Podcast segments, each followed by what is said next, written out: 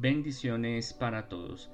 Soy el arzobispo Andrés Tirado Pérez, fundador de la Congregación Sacerdotal Internacional Católicos Independientes. Nos representamos a la Iglesia Católica Apostólica y Romana. Bienvenidos una vez más a Una palabra tuya bastará para sanarme. Reflexiones diarias del Evangelio.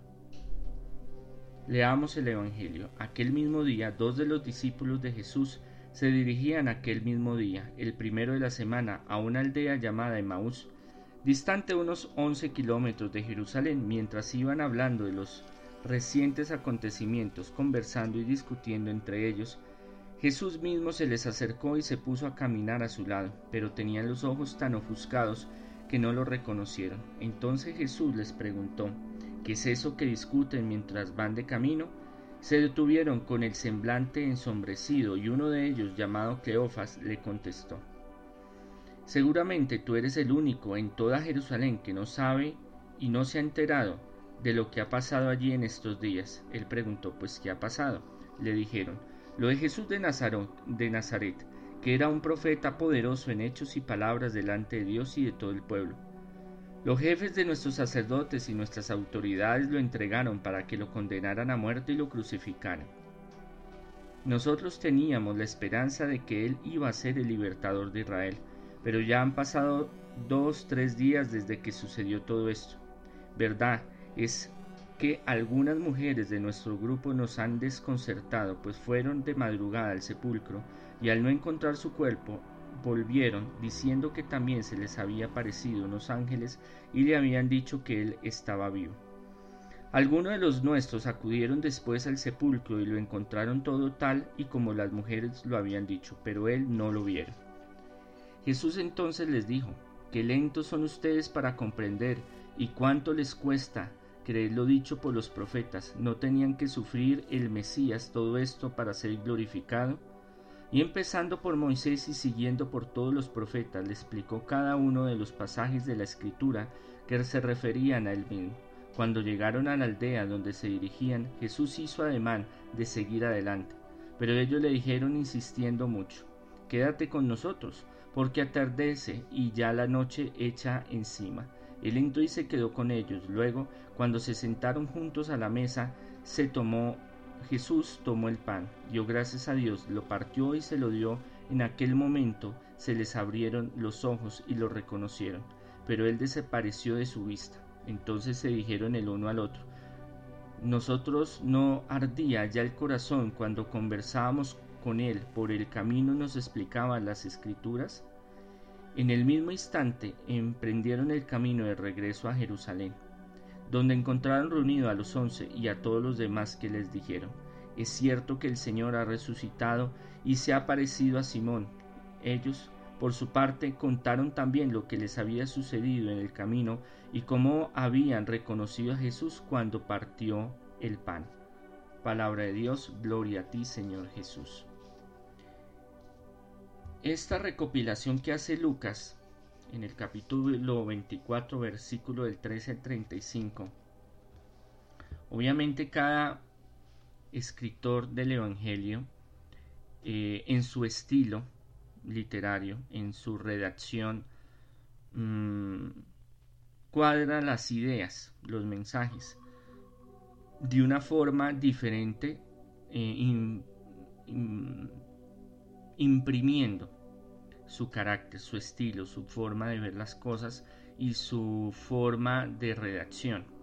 Y esto es muy particular y esto nos ayuda muchísimo a entender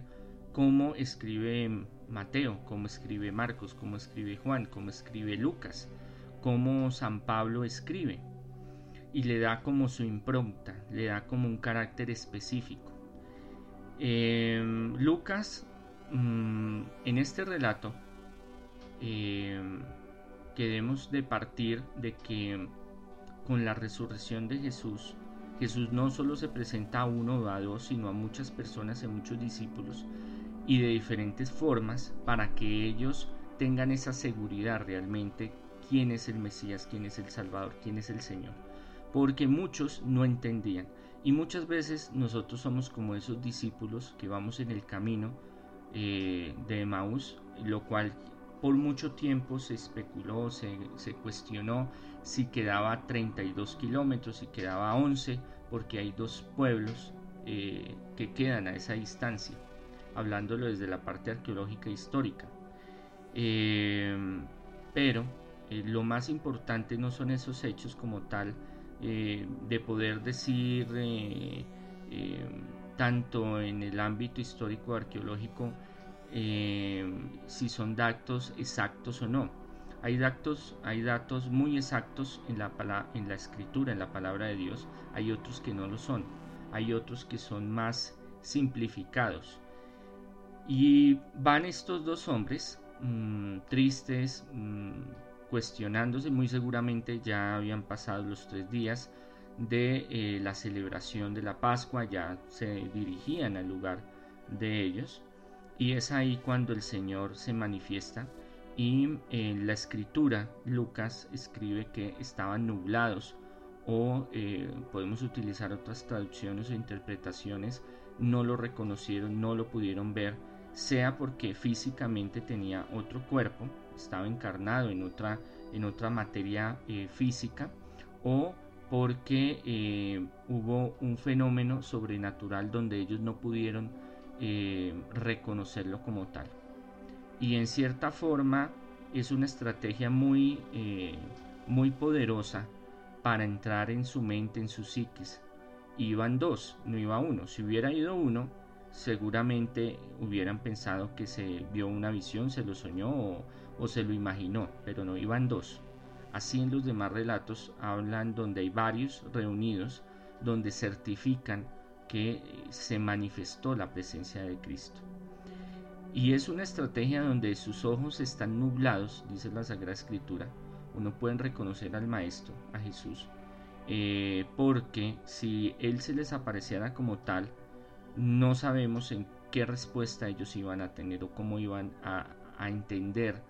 eh, la manifestación o de pronto se iban a asustar o de pronto iban eh, a no entender lo que estaba sucediendo. Por eso Jesús tiene una, una sabiduría muy propia, un estilo muy subgéneris, muy propio, donde él va caminando como cualquier otro que, que va para algún otro lugar y los escucha y se mete en la conversación, bueno, y, qué están hablando y, y, qué está sucediendo y que entonces ellos hacen un resumen, una síntesis de Jesús, pero un Jesús eh, de Nazaret como lo conocían, ese era su nombre que era famoso en ese entonces eh, y más con las crucifixiones porque cuando se hacían crucifixiones todo el mundo se enteraba. Y más en ese momento que estaba mucha gente de muchos lugares, tanto de Jerusalén como de fuera, porque era una fiesta muy importante donde por lo menos una vez al año tenían que ir a eh, estar en lo que es la Pascua y em, ya venía de una trayectoria donde lo conocían bastante a Jesús. Entonces muy eh, ratifica el texto lo que estos dos personajes eh, estaban dialogando y la conversación que tuvieron con el maestro, con Jesús, diciéndole que era un profeta, diciéndole que tenía un gran poder, eso ya es algo muy literario usado en Lucas, que tenía un gran poder y gran eh, eh, de sanación, de liberación, de manifestación del poder de Dios. Esto lo utiliza mucho Lucas en su estilo para proclamar que Él es el Señor, que Él es el Salvador. Una diferencia muy grande al Mesías, eh, como lo tenían o lo tienen todavía eh, en la expectativa los judíos de que fuera a llegar. Y mm, ellos no entendían bien quién era Jesús y la mayoría de los apóstoles no tenían claro todavía cómo era el proceso porque esto todo los cogió eh, desprevenidos de un momento a otro. Ellos no pensaron lo que se iba, lo que iba a suceder, aunque Jesús ya se los había dicho, Jesús ya se los había pronosticado, Jesús ya le había, les había profetizado lo que iba a suceder, pero ellos no entendían. Por eso entendemos ahora las reacciones de Pedro, las reacciones de los demás discípulos eh, al, decir, al hablar que ellos no iban a permitir que sucedieran esas cosas. Pero obviamente todo era, eh, ya estaba eh, trazado por un plan divino de, del Padre para el Hijo y del Hijo para el Padre y la humanidad. de dar su vida para nuestra salvación. El Cordero, dar su vida para salvarnos. Em, ellos no entendían, ellos como otros, estos no son los discípulos, no son apóstoles, son discípulos. Discípulos es una línea más abajo que apóstol. El apóstol es el enviado de, Jesús, es el representante de Jesús en la tierra. Y el discípulo es el, el que está aprendiendo o el que está eh, siguiendo un discipulado, el que está llevando esas enseñanzas que todavía no está, no es un simpatizante, es un grado mayor, pero todavía no llega a ser apóstol, está como en ese proceso. Y ellos todavía, y en esta síntesis que hace Lucas, ellos todavía no tienen claridad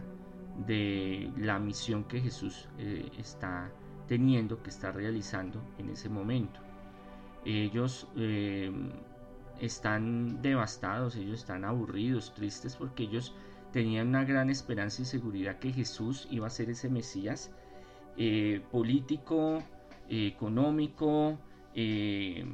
militar, como era el rey David, donde les iba a traer paz, les iba a traer gloria, donde iba a sacar a los a los que por mucho tiempo a los romanos que por mucho tiempo los estaban esclavizando de muchas formas y otros pueblos antes de ellos pues hicieron lo mismo. Entonces ellos tenían esa como esa seguridad que este sí era, porque ya habían llegado otros, pero no con el talante y no con las señales y prodigios, que eso lo utiliza mucho Lucas para eh, describir la diferencia del Mesías mesiánico, en Mesías eh, eh, del Pentateuco, del Antiguo Testamento, al Mesías del cristianismo, que es el Salvador, el Señor, Dios, Hijo de Dios, Salvador de los hombres, que es una diferencia muy grande. Ellos van decepcionados, aburridos, y Él entra muy sutilmente, los escucha, les habla, y después hace una síntesis en la cual no detalla Lucas para no extenderse muchísimo y, referir en muchas fuentes, sino que con eso resume todo, que es un lenguaje muy semítico muy concreto, en el cual em, empieza con Moisés y les dice primero que tenían que ver acaso el Mesías no tendría que sufrir. Eh, con eso eh, directamente los envía al Antiguo Testamento a Isaías. Y de paso le empieza a hablar de Moisés, de la ley y de los pasajes en la Torah, en la Tanaj, en el Pentateuco, en el Antiguo Testamento, de la revelación y cómo sería el proceso de, de, Jesús, de dar su vida para salvarnos y la salvación que Él trae, no solo una salvación económica, sino una salvación mucho más trascendente, más importante, más eh, fundamental, que es la eterna, la vida eterna, el reino de los cielos. Entonces, claro, ellos emocionaban y ellos sentían eso, pero de todas maneras ellos no comprendían todavía qué era lo que pasaba. Entonces él les dice, no, ya pasaron tres días. Ellos le dicen a Jesús, ya ha pasado tres días entonces. ¿Por qué? Porque el pensamiento judío en su gran mayoría eh, era que mm, el espíritu rondaba en el cuerpo o estaba en el cuerpo tres días. Ya después de tres días el espíritu se habría ido. Esa es una concepción de algunos grupos judíos y por eso se nombra, eh, ya ha pasado tres días, dicen los discípulos, en el escrito que Lucas nos trae. Después entonces hay un fenómeno en el cual eh, Jesús sigue muy tranquilo, pero hay algo muy fundamental que es el, el ser forastero en el pueblo judío, en todos los pueblos de la antigüedad, pero en el pueblo judío era muy importante ser buen anfitrión, traía muchas bendiciones. Es más, en el Antiguo Testamento hay unas normas muy claras donde al extranjero y al que es foráneo y al que es de paso y al que pide posada y al que pide ayuda hay que dársela. ¿Por qué? Porque ellos también tuvieron una época donde tuvieron que pedir esa ayuda, porque fueron pueblos, eh, pueblos mm, eh, que deambulaban por el desierto. Y mm, por mucho tiempo eh, fueron foráneos también en muchas regiones. Entonces, esa solidaridad de mm, mesopotámica, esa, esa eh, solidaridad semítica sigue en todos estos pueblos, no solo en el pueblo judío, pero el pueblo judío era mucho más mm, frecuente y mucho más eh, apreciado y mucho más fundamental, ya era como una ley eh, muy importante de ser buen alfitrión, de ser un buen, em, ser solidarios entre ellos. Entonces por eso Jesús hace el ademán de que sigue, pero ellos le dicen, mire, va a anochecer y usted por ahí, eso es peligroso, camine y pasa la noche con nosotros y lo invitamos a cenar. Entonces entran y se sientan a la mesa y, hacen una tradición que es muy judía, eh, que los gentiles no, tenían eh, los en el cristianismo primitivo los nuevos grupos que eran cristianos eh, de gentiles de paganos no, no tenían muy en cuenta algunas tradiciones judías aunque el cristianismo se desarrolla principalmente en núcleos judíos de diáspora grupos de judíos que están en el exilio que están en otros países en otros lugares. Llegaban eh, precisamente los apóstoles de viaje o los misioneros y esa solidaridad y esa, mm, esa ley en la cual ellos tienen mm, muy presente ser buenos anfitriones eh, hacía de que mm, atendieran muy bien a un, a un llegado, a un extranjero, a un, y más si era un judío, eh, pues obviamente más todavía. Eh, con los paganos siempre tenían un recelo, pero mm, seguían siendo solidarios, pero el compartir de una forma mucho más plena si eran judíos. Entonces ahí se daba como la impregnación eh, o la entrada de los que venían en lo que se llama el querigma, el mensaje de, de la resurrección de Jesús, la muerte y resurrección de Cristo del Señor para la salvación, ahí entraba por las tradiciones judías, por esas células de judaísmo que habían esparcidas por muchos lugares que esperaban esa venida del Mesías. Entonces no era un mensaje desconocido, pero con el tiempo, cuando esto ya empieza a coger más envergadura y se desarrolla en los pueblos paganos gentiles, eh, toma una característica diferente. Entonces se pierden algunas, algunos significados de las tradiciones judías, entre ellos es la fracción del pan cuando hay un invitado, él es el que da la bendición. Ellos siempre al sentarse dan la bendición a Dios, eh, piden la bendición de Dios y la dan a los alimentos eh, para que no falte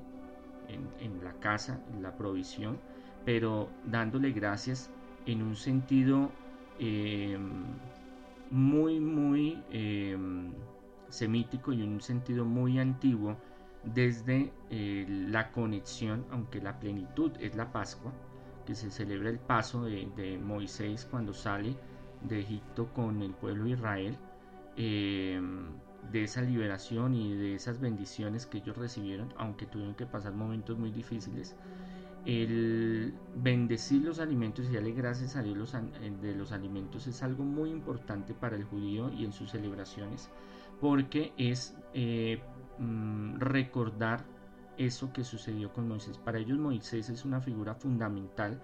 que es el que construye todas las bases de lo que va a ser el futuro político, económico, religioso, moral de, Israel. Toda la base doctrinal se encuentra y económica, política, legal, eh, espiritual en el Pentateuco, en la, en la Tanakh, en la Biblia, en el Antiguo Testamento y eh, se le asigna a Moisés todo ese desarrollo. Entonces para ellos la bendición de los alimentos, no porque no sean, no sean bendecidos como tal, sino pues todo lo que crea el Señor es bendición, sino una forma de pedirle al Señor que nunca falte, eh, por eso en el Padre nuestro, que eh, tengamos el pan de cada día. la oración ahí está incrustada, el pedir esa, esa provisión económica y material. Entonces cuando ellos, cuando hacen esta, el sentarse a la mesa no es simplemente venga y comemos y ya, sino es un acto de celebración, un acto protocolario, un, acto muy importante de unidad, de estar al mismo nivel, no todo el mundo se podía sentar en la mesa como tal, eh, y eh, se le permitía al, al, que llegaba eh, hacer esa bendición, porque eso traía bendiciones. Entonces, bendecir los alimentos y darle gracias al Señor. Que eso era una práctica muy común, diaria hasta el día de hoy, por, eh, mm, darle gracias al Señor porque lo sacó de la esclavitud a través de Moisés en el desierto, a través cuando estaban en Egipto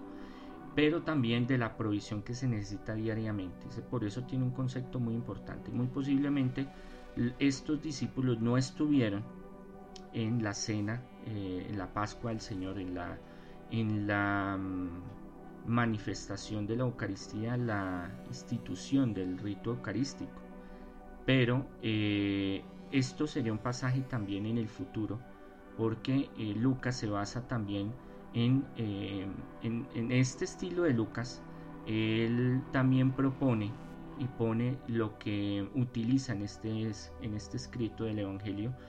todo lo que es la justificación del Antiguo Testamento. Por eso es importante leer el Antiguo Testamento para entender por qué el Mesías es Jesús y por qué Él es el Señor y por qué sus manifestaciones, milagros, hechos, eh, proezas y todo lo que hizo lo confirman como el Señor y el Salvador y el más grande de todos es su resurrección.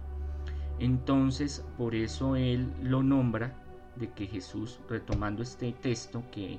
este, esta investigación, porque Lucas eh, se vuelve como un periodista y empieza a hacer esa investigación con testigos oculares, testigos que vivieron con Jesús, estuvieron con Jesús, recibieron milagros de Jesús, directamente los apóstoles discípulos de Jesús. Por eso el texto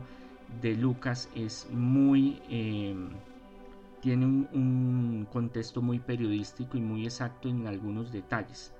eh, históricos y arqueológicos eh, que nos sitúan y nos dan una dimensión mucho más grande, un contexto mucho más profundo de lo que sucedió. Y Lucas nos narra mm, aquí la, el que Jesús haya hecho la fracción del pan no solo queda para los judíos, para los apóstoles, los discípulos, como una señal, sino en el, en el futuro del cristianismo primitivo va a ser el centro de toda la liturgia, todo lo sacramental, de todo lo religioso, la Eucaristía. Por eso es tan importante y se considera el cuerpo y la sangre de Cristo. Se considera su presencia viva en el altar. Esto es desde el inicio de los apóstoles, en el inicio del cristianismo primitivo. Esto no es solo algo que se inventaron en la Edad Media, sino que desde el inicio del cristianismo,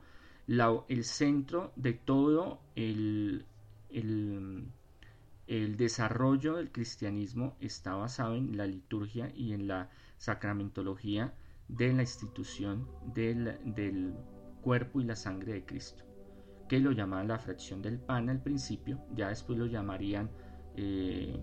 lo que es eh, la misa, Eucaristía, eh, bueno, como lo quieran llamar. Pero iniciaba, tenía como la fracción del pan, que es el ágape de los judíos, que es lo que les estaba comentando, que es cuando ellos se sientan a compartir, a cenar, no es a cenar solamente, sino es un acto, es un rito de oración y de ofrecimiento a Dios. y Jesús coge y parte el pan, el pan, lo fracciona, por eso se llama la fracción del pan, hace la bendición y se lo entrega a ellos. Ahí es cuando eh, hay un momento de, eh, eh, de manifestación del poder de Jesús donde se les abre el entendimiento. Ellos ya pueden ver con claridad, dice la Sagrada Escritura, los ojos se les se abren a ver esa realidad donde inmediatamente recuerdan cómo Jesús hacía la Eucaristía pero no la Eucaristía, eh, hablemoslo como el ágape o la fracción del pan en las ceremonias, en los momentos en que se reunían a comer, no Eucaristía como la vivieron los apóstoles en, en la celebración de la Pascua, como la instauración de la Eucaristía, pero sí un modo diferente en que Jesús hacía las cosas. Jesús en todo lo que hacía lo hacía muy diferente a su estilo. Entonces la Pascua aunque había muchos elementos de la Pascua judía, que es bien interesante investigarlos, ahí les dejo la, la, inquietud, eh, pero él lo hacía, lo hizo de una forma totalmente diferente. lo mm, reorganizó, si lo queremos ver desde, ese punto de, vista, y le dio un significado totalmente diferente, una profundidad totalmente diferente. Eh, por eso no fue un rito más, no fue una Pascua más, sino fue la Pascua de Jesús celebrada por Jesús, instaurada el rito eucarístico, que lo conocemos como actualmente, pero eh, esa fracción del pan que él hace Jesús la hace muy diferente cuando está con los apóstoles. De ahí es que eh, se toma ese valor de la instauración de la Eucaristía, eh, de ese rito que es el más, el bautizo y el rito de la Eucaristía es el más antiguo del cristianismo primitivo y es la base desde los apóstoles hasta nuestros días. Por eso es tan importante el cuerpo y la sangre de Cristo. En el, en el caso de estos dos discípulos, se les abrió la mente, los ojos, eh, esa nubelación que tenían los ojos se les fueron eh, Jesús hace un milagro, eh, eh, manifiesta su poder en ese momento, en donde ellos ven que Él está haciendo la, fracción del pan y está haciendo la oración, está, está haciendo el ofrecimiento, que era, como les digo, muy cotidiano, importantísimo, pero era muy cotidiano, muy normal en el ámbito judío, pero cuando ellos vieron la forma en que Jesús lo estaba haciendo, eso ya fue, eso fue como un clic que hizo en, su cerebro. Eso es control a suprimir, o sea, eso fue, eh, se le cruzaron los cables y ahí es donde Jesús les abre la mente, los ojos y desaparece. Y ellos se dan cuenta que con el que estuvieron todo el camino, con el que acababan de hablar, era Jesús. Entonces inmediatamente ellos del, asombro y de la de la emoción y de la, del impacto que ellos reciben al ver que tenía Jesús una forma muy particular, muy personal de hacer la fracción del pan, van a Jerusalén, de nuevo se devuelven y les dicen, mire, es que en realidad, eh, aunque ellos ya habían escuchado lo que había pasado con las mujeres, pero como eran mujeres no le ponían cuidado, eso era una realidad en todos los tiempos hasta el día de hoy, el machismo, eh, y se tejían muchas eh, teorías conspirativas de que había pasado con Jesús, pero no entendían la mayoría de lo que tendría que pasar Jesús, solo algunos apóstoles, y aún, aún, hasta que Él resucite se les aparece, y aún en Pentecostés es cuando ellos realmente la tienen clara y saben realmente que es totalmente lo que sucedió. La Sagrada Escritura lo habla y se les abrió el entendimiento, el Espíritu Santo les iluminó todo lo que había sucedido y entendieron y cogieron como esa fuerza espiritual para salir a evangelizar y creer en Jesucristo como el Señor. Entonces vemos casos como el de, el de Mateo, el de Tomás, vemos casos, bueno, hay varios casos donde eh, se suman toda esta serie de circunstancias de apariciones de Jesús para que ellos tuvieran esa fe y esa seguridad de que no era solo a uno o al otro, sino que fueron a diferentes personas eh, del grupo de apóstoles y del grupo de los discípulos y del grupo de personas que eran eh, allegadas, que eran simpatizantes de Jesús, que también sucedió, que hay testimonios. Entonces esto hace de que el colegio apostólico, los, los apóstoles, eh, tengan una fe mucho más viva y una seguridad de que es el Señor y que realmente resucitó, cumplió lo que dijo y que todo lo que eh, está en la Sagrada Escritura, en la Tanaj, en, la, en el Pentateuco, en el Antiguo Testamento, se cumplió en Jesucristo y que realmente es el Salvador. Eso es lo que los motiva, los llena de esa seguridad de que van a salir a predicar, a llevar la buena nueva, a llevar el querigma, el mensaje de, resurrección del, del resucitado eh, del Mesías, que realmente es el Salvador de la humanidad, a todos los pueblos y a todas las naciones, sin importar lo que eso cueste.